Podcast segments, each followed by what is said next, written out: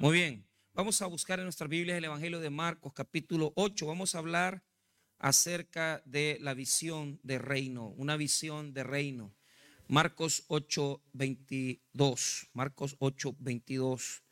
Vamos a leer esta porción de versículos para poder contrastarlo con nuestra vida espiritual. Marcos 8, 22.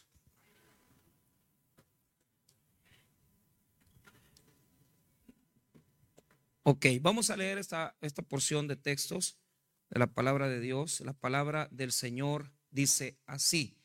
Vino luego a Bethsaida y le trajeron un ciego y le rogaron que le tocase. Entonces tomando la mano del ciego le sacó fuera de la aldea y escupiendo en sus ojos le puso las manos encima y le preguntó si veía algo. Él mirando dijo, veo los hombres como árboles, pero los veo que andan. Luego le puso otra vez las manos sobre los ojos y le hizo que mirase. Y fue restablecido y vio de lejos y claramente a todos. Y lo envió a su casa diciendo, no entres a la aldea ni lo digas a nadie en la aldea. Vamos a orar. Padre, bendiga su palabra. Oramos, Señor, para que puedas hablarnos al corazón de tal manera que podamos ministrar las vidas de tus hijos, de tal manera en esta mañana, Señor, que podamos también ser edificados. Oramos por todas esas necesidades que nos agobian, necesidades de salud, necesidades económicas, dificultades que a veces se presentan en nuestra vida. Te pedimos que nos ayudes y nos bendigas. En el nombre de Jesús. Amén y amén. Pueden tomar asiento, amados hermanos. Muy bien.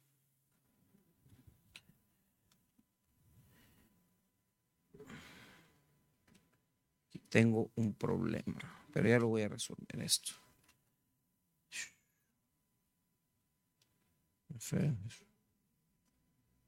Muy bien.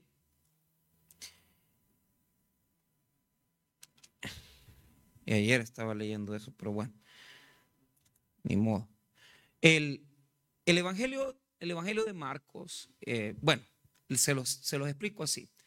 Todos los evangelios, es decir, los tres sinópticos y el evangelio de Juan, cuando yo digo sinópticos es, ya se los he explicado esto, eh, es porque usted puede ponerlos a la par, Mateo, Marcos, Lucas, compararlos contrastarlo y se va a dar cuenta que la información que está en los tres evangelios, Mateo, Marcos y Lucas, tiene información similar. Entonces, la parte de ser evangelios eh, eh, sinópticos quiere decir que pueden tener una comparación, ¿verdad? Que pueden ponerse al lado, revisarse y saber que los tres tienen datos iguales. La diferencia es que Juan no lo es. Juan es, un evangelio tardío, eh, muy, muy del año 100 después de Cristo. Entonces, eh, lo que nos enseña esto es que Juan está construido de una forma totalmente diferente, porque Juan se construye con diálogos, se construye bajo un proceso eh, totalmente distinto a los evangelios, pero digamos que los tres sinópticos, también Juan lo tiene, pero es más difícil como hallarlo, porque los tres evangelios tienen un núcleo central. Diga conmigo núcleo. Pero dígalo bien, núcleo. Centro. Ahora, ese centro o núcleo tiene que ver con verdad, con una verdad bíblica y una verdad teológica. Entonces, eh, le voy a dar, por ejemplo, el Evangelio de Mateo. El Evangelio de Mateo, su, núcleo está, o su centro, digamos, teológico, está en el capítulo 15, capítulo 16 que habla de la transfiguración y que habla también acerca de este, la revelación de cuando Pedro declara que Jesús es el Hijo de Dios. El centro teológico de Lucas es el capítulo 15, que habla de las tres parábolas de misericordia. Entonces e, es un centro diferente porque Lucas quiere, quiere meter en la idea del lector, del lector la misericordia de Dios. Entonces el tema principal son tres parábolas que hablan de la misericordia de Dios, la misericordia que Dios ha tenido con nosotros. En la parábola de la oveja perdida, en la parábola de la moneda perdida y la, y la parábola del hijo perdido. Entonces, Lucas tiene el capítulo número 15, como Pero si usted se da cuenta, ambos andan por los mismos capítulos y por eso es que el centro es, es ahí, es 15, 14, por ahí. Ahora, el núcleo eh, o centro teológico del Evangelio de Marcos, como es cortito, ¿verdad? Si usted nota el Evangelio de Marcos, yo le recomiendo que lo lea en su casa. O sea, si usted está queriendo aprender de Dios, en enero vamos a tener clases de Biblia ya, para los días domingos para que usted después del culto se vaya a la clase, ¿verdad? Y después de la clase se vaya a su casa y que aprenda Biblia. Aprenda Biblia. Aprenda Biblia. Que no ande perdido, sino que aprenda a leerla y que lea y sepa dónde están cada libro, que sepa por qué están ahí, qué significa un libro, todo eso. Ahora, eh, eh, eh, el Marcos es el 8. Ahora, ¿cuál es el tema aquí? Aquí eh, Marcos quiere acercarnos a una cosa totalmente distinta. ¿Por qué? Porque si bien es cierto, el capítulo 8 es, digamos, un centro o un núcleo teológico bonito, y, si usted lo nota, mírelo ahí, mire el capítulo 9, ahí está la transfiguración, que es cuando Jesús revela su, su deidad, ¿verdad? Revela toda su, su manifestación de gloria, ¿verdad? Entonces, eh, ¿qué es lo que sucede ahí? Entre el 8 y el 9 del Evangelio de Marcos se va a dar ahí el punto central del Evangelio. Aunque eh, sí digo con claridad que hay otras, digamos, distinciones que yo las recalco porque hay unas palabras que aparecen en el capítulo 1 y van a aparecer después en los últimos capítulos que también tienen el propósito de darnos como el cierre de, de la idea de lo que tenemos de Jesús. Entonces, Aquí aparece este milagro que es raro. Diga conmigo raro. ¿Por qué? Porque Jesús no hizo ningún milagro a medias. Todos los hizo completos. Pero el problema de este texto, el problema de este milagro es que se hace en dos etapas. Entonces, eh, eh, hay un ciego allí en Bethsaida y lo que sucede es que Jesús va a sanar sus ojos. El método que va a ocupar ya lo conocemos un poquito, pero el tema ahí es que lo va a sacar de la aldea y lo va, le va a poner sus manos, lo va a sanar, pero no va a ser completo el milagro. Sino que cuando le pregunta a Jesús, ¿qué miras? Entonces veo, ¿verdad? Como árboles, hombres como árboles, o sea, y e, esa es una cosa muy diferente a los demás milagros, porque ¿cómo Jesús va a hacer un milagro a medias? ¿Cómo Jesús va a hacer un milagro como que le ha costado? O sea, la idea que tiene el lector del texto bíblico es que a Jesús le costó sanarlo, le costó sanar a este ciego. Y, esto es muy importante, ¿por qué? Porque a, Jesús no le cuesta nada, hermano. O sea, Él es Dios y tiene poder. Y cuando va a hacer algo, lo va a hacer completo. Eh, eh, el milagro lo hace completo. El milagro lo manda con todas las provisiones. Eh, ayer el pastor Junior en la reunión que tuvimos de pastores decía, mire, si usted es pastor, está pastoreando en un lugar, ¿verdad? Y, no le llega la bendición porque usted no tiene para ir en el bus, si usted no tiene para ir a predicar, eh, eh, es porque Dios no lo ha mandado ahí. Porque Dios, hermano, cuando te manda a hacer algo, te va, te va a mandar con las herramientas y te va a mandar con las armas. Entonces, ¿cuál es el punto de este milagro? Que aquí Jesús se queda como eh, luchando, ¿verdad? y como que quisiera mira, le vuelve a poner las manos en los ojos y, termina viendo bien. Pero es un proceso, diga conmigo, proceso.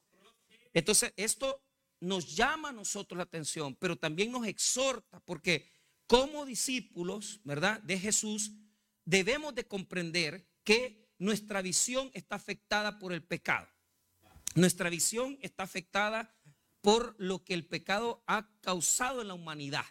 Entonces, quiero que note algo. Lucas, eh, digo, Marcos va a trabajar un capítulo anterior, un tema similar, porque la sanidad de este hombre la va a ser muy similar de cómo sanó a este señor que era mudo, ¿verdad? Entonces, note esto, solo quiero que lo note. Mire Marcos 7, versículo número 32 en adelante. Y le trajeron un sordo, 7:32, y tartamudo y le rogaron que le pusiera la mano encima. Y tomándole aparte de la gente, metió los dedos en las orejas de él, escupiendo, tocó su lengua y levantando los ojos del cielo al cielo, gimió y le dijo éfata, es decir, sé abierto. Pero mire la forma. Tomando la parte de la gente, metió los dedos en las orejas de él y escupiendo, tocó su lengua. O sea, le metió los dedos en la, eh, eh, eh, le metió los dedos en las orejas y escupiendo. O sea, yo creo que, se escupió el dedo, le escupió la lengua. Yo no sé qué le escupió, pero, pero, pero extra, es, este milagro es extraño también. Pero note quién era. Era un sordo y tartamudo. ¿Por qué? ¿Qué está representando ese sordo? Está representando la humanidad perdida. Diga conmigo la humanidad perdida. Que no oye a Dios, que no escucha a Dios. Y por lo tanto, como no oyes a Dios, tampoco puedes hablar de Dios. Entonces, este hombre sordo del capítulo 7 representa la humanidad. Pero este hombre ciego del 8 representa algo distinto, algo diferente. Entonces, dejo claro que en el 7 ha trabajado a, la, humanidad completa, que es sordo, que es sorda, que no escucha la voluntad de Dios y por lo tanto tampoco habla de la palabra de Dios. Pero en el 8, él está hablando acerca de otra cosa. Entonces, veamos los detalles, veamos los detalles del milagro que está pasando aquí. Veamos el 8.22. Mire bien, vino luego a Bethsaida y le trajeron un ciego y le rogaron que le tocase. Diga conmigo, Bethsaida, lugar de milagros. Ok, aquí el escritor bíblico está haciendo un detalle. Yo tengo que fijarme en todos los detalles cuando, cuando yo leo. Entonces, Bethsaida, hermano, es un lugar en particular especial. ¿Por qué? Porque es un lugar donde Jesús hizo grandes maravillas. Les voy a poner un ejemplo, solo uno, ¿verdad? Porque hizo muchas otras cosas ahí. Bethsaida, hermano, es un lugar donde Jesús multiplicó los panes, donde multiplicó los panes. Es un gran milagro. Esto está en Lucas 9, verso 10. No lo busque, no lo vaya a buscar. Ahí quédese, no se mueva de Marcos. Solo oiga. En Lucas 9, 10 Vueltos los apóstoles, le contaron todo lo que habían hecho y tomándolo se retiró aparte a un lugar desierto de la ciudad llamada Bethsaida. Y cuando la gente lo, puso, lo supo, le siguió y él les recibió y les hablaba del reino de Dios y sanaba a los que necesitaban ser curados. Y de ahí el relato dice que multiplicó los panes. Eso, ese es un lugar de multiplicación. Pero ¿qué es lo que pasa? Jesús ya habló del reino ahí en Bethsaida. Ahí ha hablado del reino. Pero ¿qué pasa en Bethsaida? En Bethsaida ya habló del reino y hizo señales. Entonces, Bethsaida es un lugar donde se ha hecho grandes prodigios.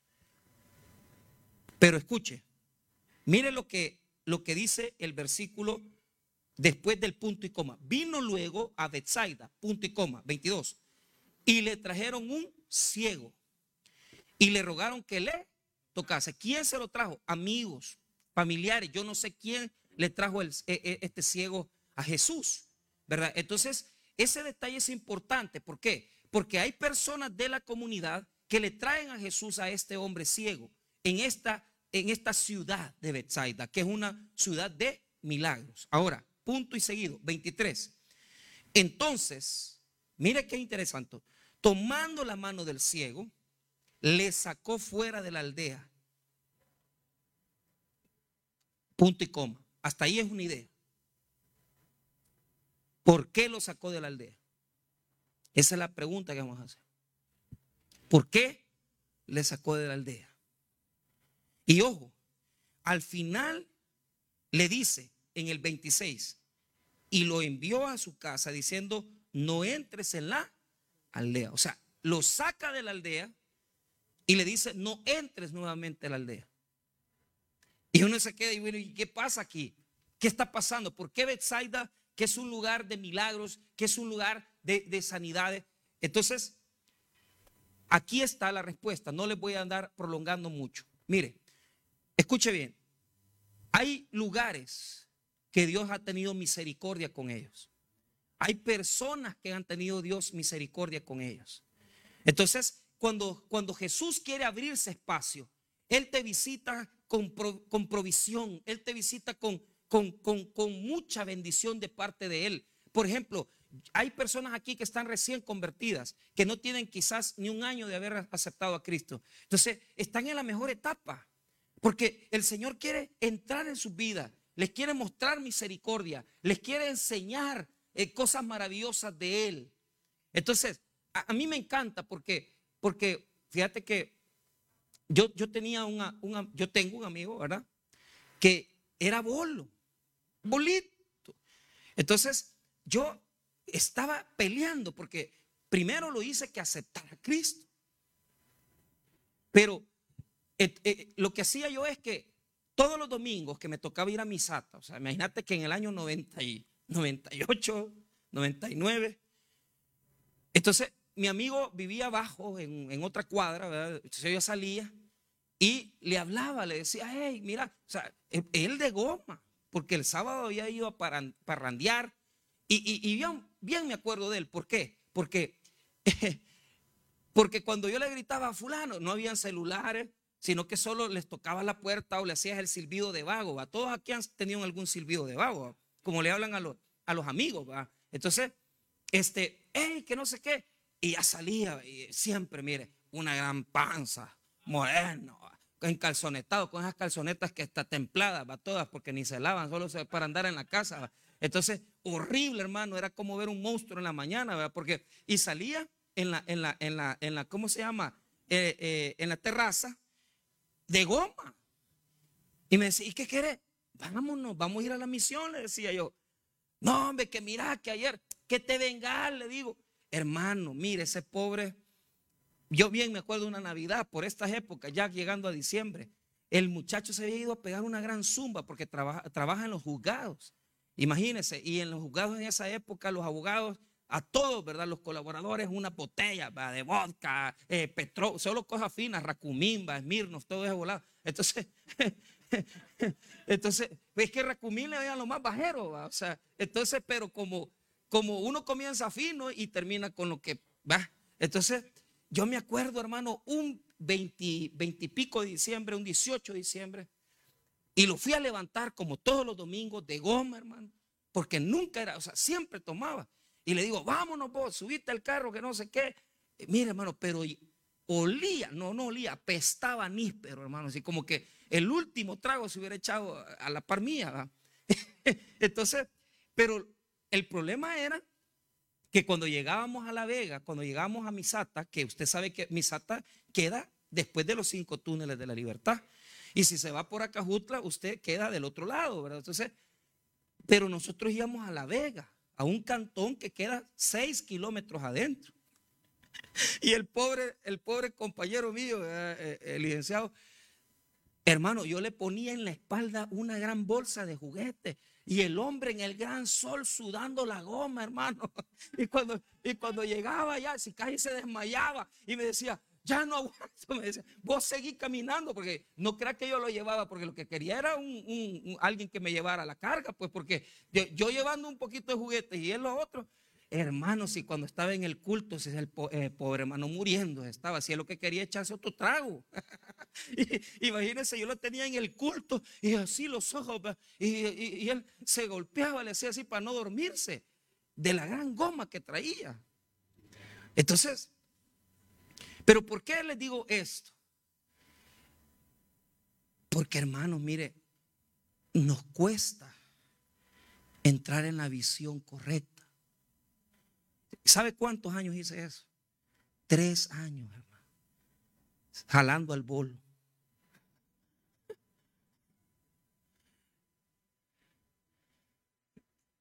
Tres años. Jesús hace lo mismo. Tienes que jalar a la gente. ¿Por qué? Porque están en la aldea de Bethsaida. La aldea de Bethsaida representa un lugar donde se ha cerrado la misericordia de Dios. ¿Por qué dice eso, pastor? Es que se abrió, pero los habitantes de Bethsaida se cerraron a la misericordia. ¿Qué hicieron ellos? Ellos, hermano, oiga bien, Después que Jesús hizo milagros, después que Jesús predicó el reino, ¿sabe qué hicieron? Le dieron la espalda a Jesús. Hay lugares donde Jesús ya no va a hacer milagros. Hay hogares donde Jesús no va a hacer nada ya. Hay empresas donde Jesús ya no va a hacer nada. Hay hermanos, familias que le han dado la espalda a Dios. Cuando le dice Dios a Abraham, vete de tu tierra y de tu parentela, ¿por qué lo hace? Era necesario que él se fuera de fuerza. Oiga, tenía que dejar su familia, su padre, tenía que dejar sus tradiciones. Y muchas veces, hermanos, nosotros queremos que el evangelio nos entre cuando vivimos en Bethsaida. En Bethsaida no va a ser ni va a pasar nada. En Bethsaida, hermano, ya no hay misericordia. Hubo misericordia. Dios los llamó, Dios les predicó, Dios les habló del evangelio, pero ellos rechazaron el evangelio. Y el pecado que cometieron, ¿cuál fue? Vaya conmigo a Mateo 11. Y ahora sí, estamos en el sermón. Mateo 11. Mira lo que dice. 20. ¿Por qué se cerró la misericordia? ¿Por qué se cerró la misericordia en Bethsaida? Hay dos palabras en la Biblia. Día conmigo. Bienaventurados. Bienaventurados. Vaya. Esto es teología. Bienaventurado es dichoso, feliz. Día conmigo, feliz. Yo quiero ser bienaventurado. Cuando la Biblia dice bienaventurados los pobres, está diciendo dichosos, felices los pobres. Lo contrario de dichoso y, de bienaventurado, día conmigo, es ay. Día conmigo ay. Los ayes. Así, ayes, diga. En la palabra ayes en el Antiguo Testamento es juicio. Día conmigo, juicio. Cuando usted vea ay en la Biblia, es juicio, es que viene un juicio a ese lugar, es que viene un juicio a esa ciudad, es que viene un juicio a esa persona y es lo contrario de bienaventurado. Eso es teología. Nunca se lo olvide. Bienaventurado es dichoso, todo el bien de Dios. Y hay es o hay es un juicio savecina para ellos porque no han obedecido. Entonces, mire, ojo, hubo un momento donde Bethsaida fue lugar de milagros donde Bethsaida fue lugar de misericordia, donde Bethsaida fue lugar de predicación. Pero llegó un momento donde se cerró la puerta. ¿Por qué se cerró la puerta? Miren lo que dice Mateo 11, 20. Entonces comenzó a reconvenir, convenir a las ciudades de las cuales había hecho muchos de sus milagros, porque no se habían arrepentido. ¿Cómo hizo? Muchos de sus milagros. Les mandó provisión, les hizo milagros, les hizo sanidades, hizo aquí. Pero ¿qué pasó? No quisieron arrepentirse. Amén. Ok, mire el 21. Ay de ti, Corazín. Ay de ti, Betsaida. Ahí está, mire. ¿Qué quiere decir? Juicio. Vuelva a leer conmigo. 21. Ay de ti, Corazín ay de ti, Betsaida, porque si en Tiro y en Sidón se hubieran hecho los milagros que han sido hechos en vosotras, tiempo a que se hubieran arrepentido en silicio y en ceniza. Por tanto digo que el día del juicio será más tolerable el castigo para Tiro y para Sidón que para vosotras. Y tú, Capernaum, que eres levantada hasta el cielo, hasta el Hades serás abatida. Porque si en Sodoma se hubieran hecho los milagros que han sido hechos en ti, habría permanecido hasta el día de hoy. Entonces, ¿cuál es la comparativa? Que en ciudades como Sodoma y Gomorra, ¿ustedes se acuerdan Sodoma y Gomorra? Yo como estudioso de la teología, no estoy de acuerdo que Sodoma y Gomorra hayan sido ciudades homosexuales.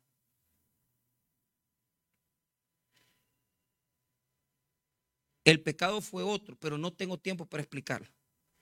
Pero la tradición evangélica y católica entienden que en Sodoma y Gomorra hubo homosexualismo. Entonces, vaya, si el pecado de Sodoma y Gomorra es ser homosexual, ¿por qué en el juicio final? Oiga bien, en el juicio final, Betsaida va a llevar peor castigo que Tiro Sidón y que Sodoma y Gomorra.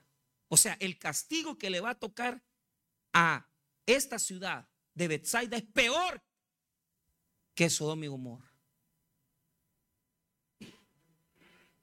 Eso es lo que está diciendo Jesús.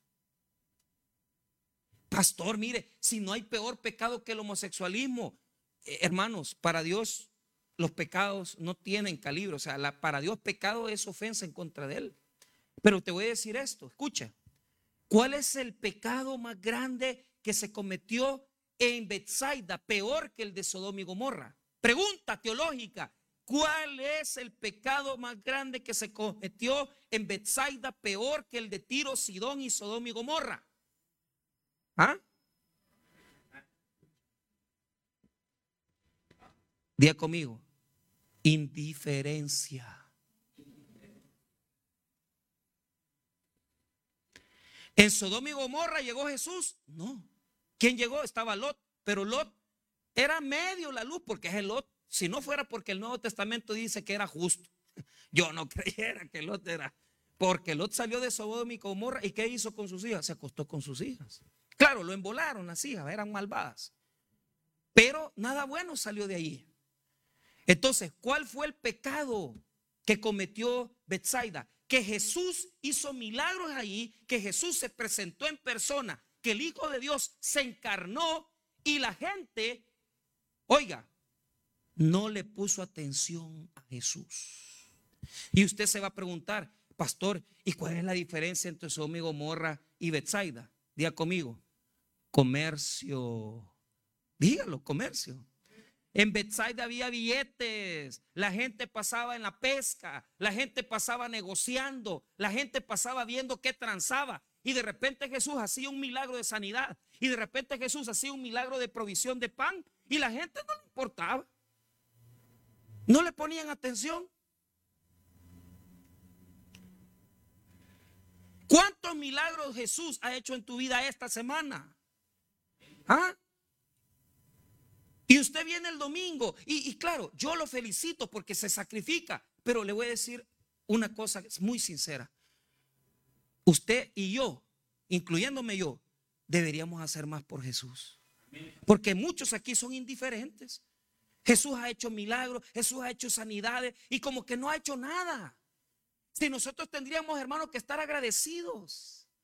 Tendríamos que esforzarnos y decir, voy a mejorar un poquito mi carácter, voy a mejorar un poquito mi lenguaje, voy a mejorar un poquito mi conducta. ¿Por qué?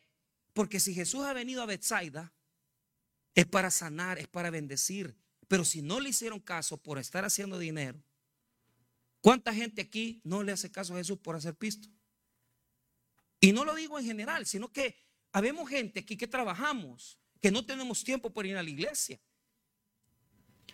Pero hermanos, si se nos pone por delante un negocio de cualquier cantidad de dinero, preferimos el negocio. Mire, hay gente que no va a venir hoy a la iglesia por estar viendo el fútbol.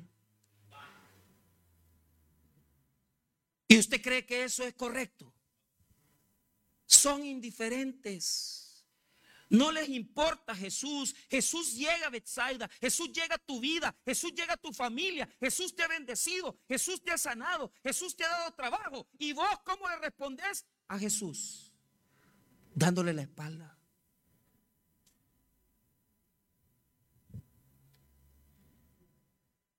¿Por qué Jesús sacó al ciego de Bethsaida? Porque en Bethsaida ya no va a ser milagros. En Bethsaida ya no hay milagros. En Bethsaida ya no hay palabra de Dios. Ya les habló, les predicó el reino y les hizo milagros. ¿Y qué hicieron ellos? Tomaron a Jesús como un entretenimiento. Hay hermanos que la iglesia la tienen como, hay que ir a la iglesia, hay que estar. No, hermano, esto es la vida de nosotros. O sea, esto es lo que debe fluir por nuestras existencias, por nuestra vida, la, el adorar, el exaltar el nombre de Dios. Y, yo le animo, óigame bien, yo sé que usted hace un gran esfuerzo en venir a las 7 porque yo sé que lo hace, hermano, porque cuesta venir temprano. Pero haga algo más por él, hombre. No se quede solo con el culto de las 7. Haga un poquito más. Haga y esfuércese. Eh, eh, ¿qué, puedo hacer, pastor? Mire, eh, Un culto más en la semana. Uno más. Si pudiera. Si pudiera hacerlo. Pero si no puede, no lo haga. Mire, yo sé que algunos no pueden servir. Vaya, no, no sirvan pues. Pero en enero agarren una clase. Pero aprendan palabras. ¿Por qué? Porque están siendo indiferentes. Porque tiempo tienen. Vida tienen. Bendiciones tienen. Dios te ha dado tanto y vos le das la espalda al Señor. Entonces, hagamos una reflexión bíblica. ¿Por qué sacó Jesús al ciego de Bethsaida? Porque en Bethsaida ya no iba a ser milagros. ¿Cuántos aquí viven en Bethsaida? ¿Qué es Bethsaida entonces? Amigos que te roban la semilla del Evangelio. Nunca vas a prosperar con tus amigos fracasados. ¿Por qué? Porque te contaminan. Te contaminan. Usted quiere dejar, vaya, quiere dejar el alcoholismo. ¿Qué hacía yo con mi amigo? Lo iba jalando. Y hasta que me harté. Pero ¿sabes qué pasó? Cuando estábamos de misioneros en Chachuapa, llegó una familia y, yo le dije, mira, fulano, le digo, esa muchacha está bien para vos, mira. Yo, yo, tengo esa fama de casar bien a la gente. O sea, no, no digo a los que han venido aquí a casarlo, porque, pero cuando yo les digo, esta va a ser tu esposa, proféticamente se cumple. Y los burros y necios que no me han hecho caso, allá andan dando vía. Entonces, esta va a ser tu señora. Pero yo de goma todavía, hermano. Si bien me acuerdo que todavía en Chalchuapa, de goma andaba aquel. En Gina llegaba al culto. ¿Y sabe por, por, qué? ¿Cómo se enamora la muchacha? Era visitadora médica, guapa, bien hermosa la mujer. Y de repente mi amigo gomoso, trabajador del, sector público, llegaba en unas suyinas adidas al culto, hermano, sí, al culto. Entonces, y de repente la muchacha le vio las uñas. Y como tenía un su hongo, come uñas, ¿va? que no tenía nada. Entonces, le dio lástima. le dio lástima. Y fíjese que yo le dije, mira, fulano, esta va a ser tu esposa, le dije. Y por, y por esas uñas podridas, se enamoraron. Porque ella le regaló la medicina, tome, fulano, mire licenciado, aquí le traigo la medicina. Y con esa pajística de la, de la medicina, ella ya vino y a ella le, eh, dio el, voladito que se pone y a él, eh, ¿qué tal? Ya comenzó a vestirse bonito, el domingo ya no iba como vago, ya se bañaba. Vaya, pero ¿qué pasó? Yo dejé el ministerio, ¿por qué? Porque ya no aguantaba ya estar jalándolo, pero fíjate que Dios hizo un gran milagro, porque el, el, cuñado, o sea, el cuñado de él, el, que es amigo mío también, era, era, era pastor. Entonces, cuando yo ya me cansé de andarlo y le pasó un, incidente en su vida que lo, lo, chocó, lo hizo chocar. Porque hay cosas, hermano, que si vos no querés salir de Bethsaida, Dios te va a sacar de ahí. Dios te va a sacar. Vos no querés salir. Porque vos no querés dejar tus amigos. Vos no querés dejar tus tradiciones. Vos no querés dejar la gente que te, que, te mata la fe. O sea, usted dice, yo quiero que Dios me sane, yo quiero que Dios me haga milagros. Pero ¿cuál es el problema? Usted vive en Bethsaida y Bethsaida es personas que te contaminan. Incredulidad de tu corazón. Y como en Bethsaida hay ceguera y en Bethsaida hay falta de palabra, Tú no puedes salir de allí. ¿Y qué le pasó al amigo? Se le murió su hermano. Gran, eh, eh, era amigo mío también. Y terrible, hermano. Eh, el hermano, el hermano de él tomó la trágica decisión de suicidarse. Pero eso chocó, o sea, fue un golpe. Y yo me acuerdo, después del entierro del hermano que sucedió y todo, pero ya Dios lo había preparado, porque como yo lo había andado jalando, y después el cuñado lo anduvo jalando, Es que qué bueno cuando te jalan, pero yo, yo quisiera, hermano, que aquí hubiera gente. Bueno, le estoy hablando a los que viven en Bethsaida, ¿va? Pero ¿cuántos aquí necesitan todavía que a, las puras empujadas los trae la mujer, va? Y veniste y vamos a la iglesia, que te sigan jalando, que te sigan empujando. Yo, hermano, no importa que vengas a las 7 y vengas de goma y vengas durmiéndote. Vos salí de Bethsaida porque Dios quiere hacer una obra en tu vida. Le pasó eso, se le murió el hermano, enterramos al hermano. Y yo bien me acuerdo, hermano, cuando me invitaron a comer a la pampa. Y me sentó al papá, la mamá y a las dos hermanas. Y me dijo, Michael, quiero que ganes a Cristo a toda mi familia. Comimos, les, les, hablé del Evangelio de Jesucristo. Y les dije, miren, fulano, les dije, ha muerto. Pero hay esperanza por ustedes. Él ya había recibido a Cristo, pero el problema es que tuvo unos problemas de crisis. Ah, yo, yo critico a la gente que dice, es que mire, los que se suicidan, esa gente va al infierno. Hermano, está usted totalmente equivocado, hermano. Eso es, es la religión.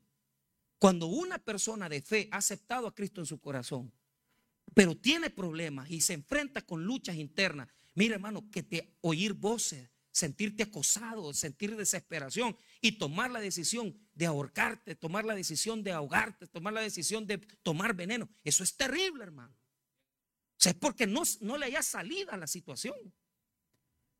Entonces les dije a ellos, fulano ya había aceptado a Cristo, ustedes faltan, Jesús los anda buscando. Hermano, y esa tarde aceptaron a Cristo todos los de la familia. Oiga, le voy a decir algo.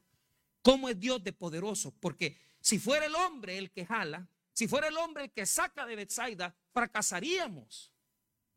¿Por qué? Porque todo intento humano de sacar a alguien de Bethsaida puede ser bueno. Nosotros podemos empujar, podemos decirle a la gente, venga. Pero el único que puede tocar los ojos, el único que puede abrir los ojos de la ceguera espiritual es Cristo, hermano, por medio de su Espíritu Santo, por medio de su Espíritu Santo.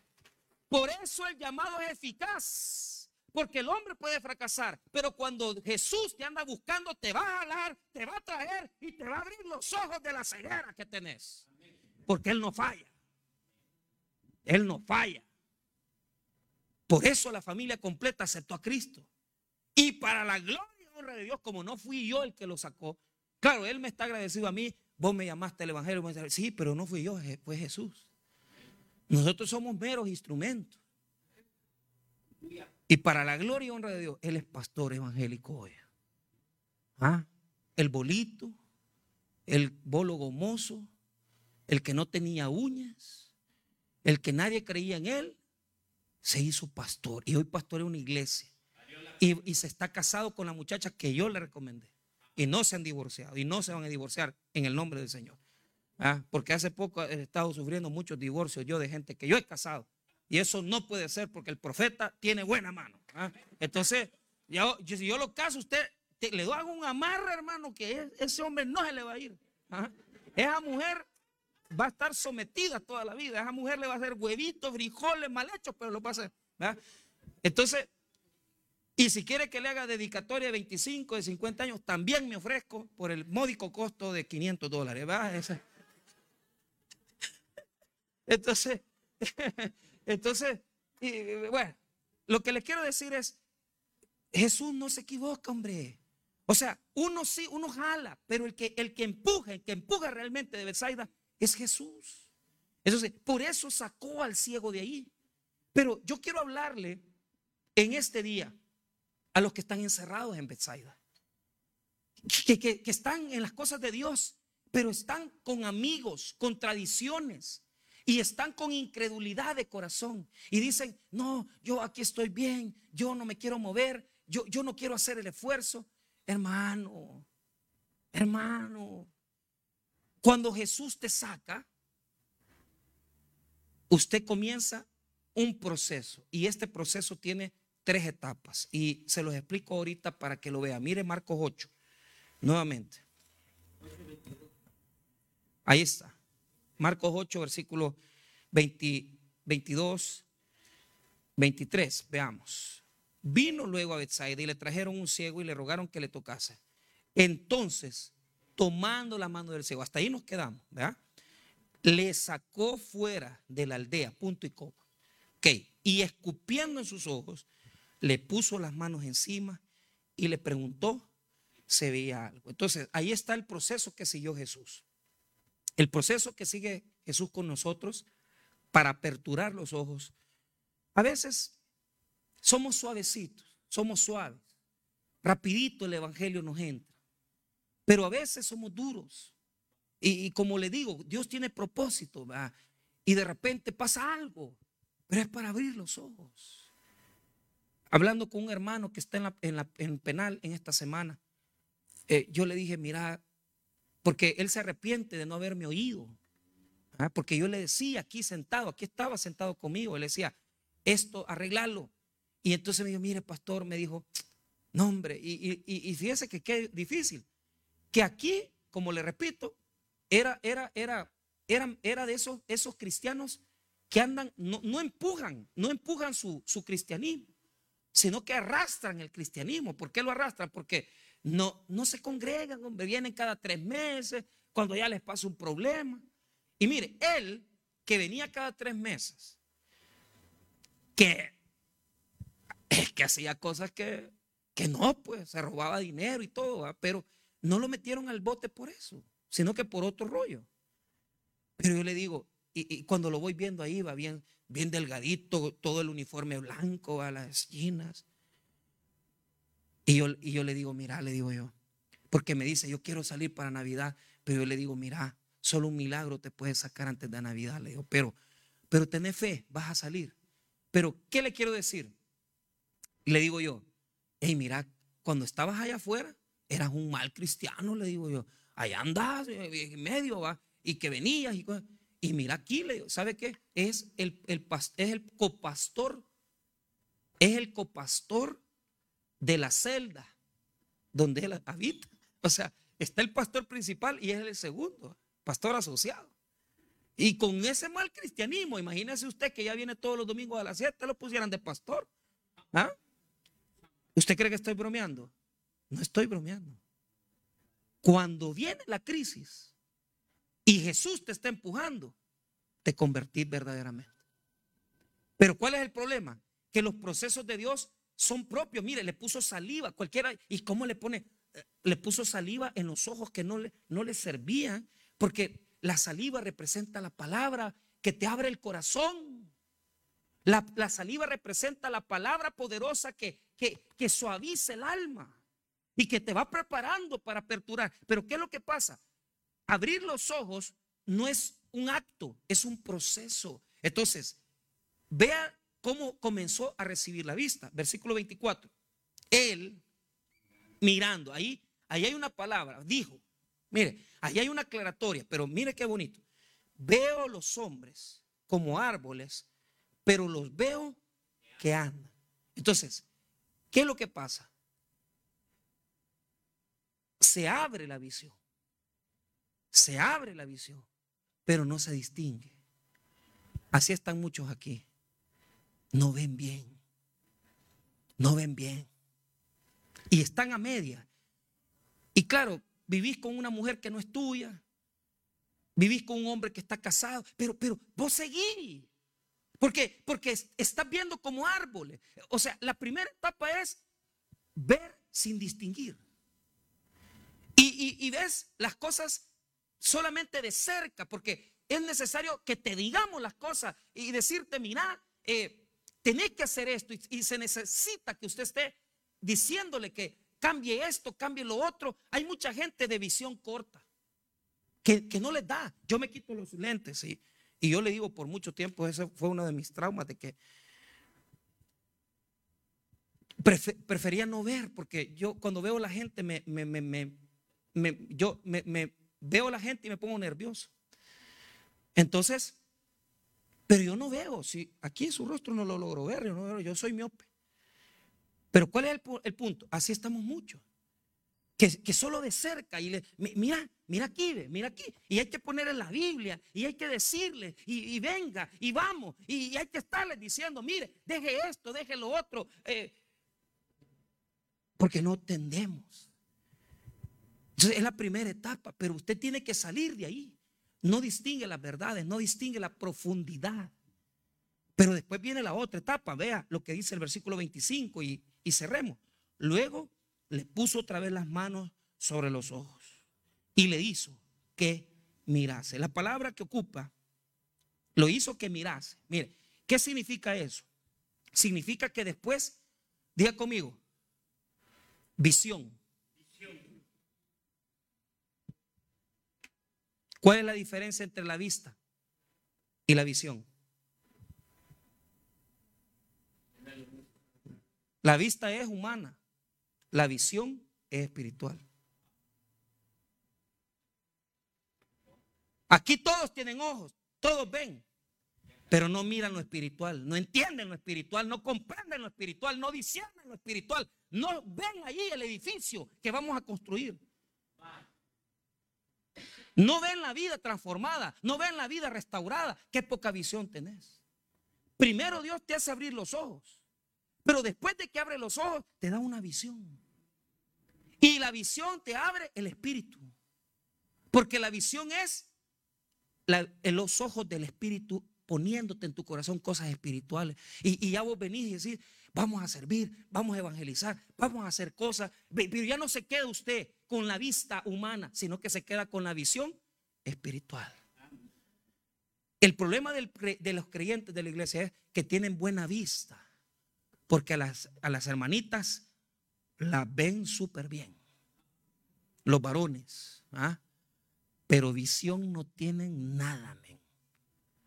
Y no alcanzan a ver que si se meten con una su señorita, van a perder la mujer, van a perder los hijos, van a perder la casa, van a perder la prosperidad. No miran porque están en Bethsaida.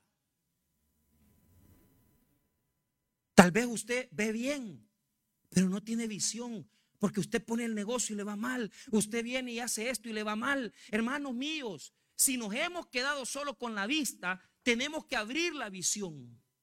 ¿Y cómo abrimos la visión? Acercándonos a Jesús. Acercándonos a su palabra, acercándonos más a la Biblia, acercándonos más a los cultos, aprendiendo más. ¿Por qué? Porque el proceso del que está hablando este texto, las palabras en griego son emblepo, diablepo y, y la última, que es, es muy difícil de decir, apocatestai, que significa restablecido totalmente. Pero lo que está hablando es que no discernimos las verdades espirituales. No las entendemos. Entonces, la iglesia tiene que orar, ¿por qué? Para que nos dé entendimiento. Diga conmigo, Dios, dame entendimiento. Abre mis ojos espirituales. Dame una visión. Pero te voy a decir algo. Mientras vivís en Bethsaida, no puedes recibir la visión. ¿Qué es vivir en Bethsaida? Amistades que te empujan a lo malo y no te permiten ver. Matan la visión. Dos, la incredulidad suya, que no tiene fe en Jesús, le cierra los ojos y lo tiene en Bethsaida. Tres, el pecado que estás haciendo no te deja ver más allá. Entonces yo les pregunto, ¿qué les está cerrando sus ojos? ¿El ambiente donde viven? ¿La gente con la que conviven? ¿Su incredulidad? ¿Falta de fe? ¿O su pecado? Pero les digo algo, en este día Jesús quiere sacarte de la aldea y llevarte al reino. ¿Y qué es estar en el reino? Cuando logramos ver que Jesús es el Señor y logramos ver que es lo más importante en nuestra vida.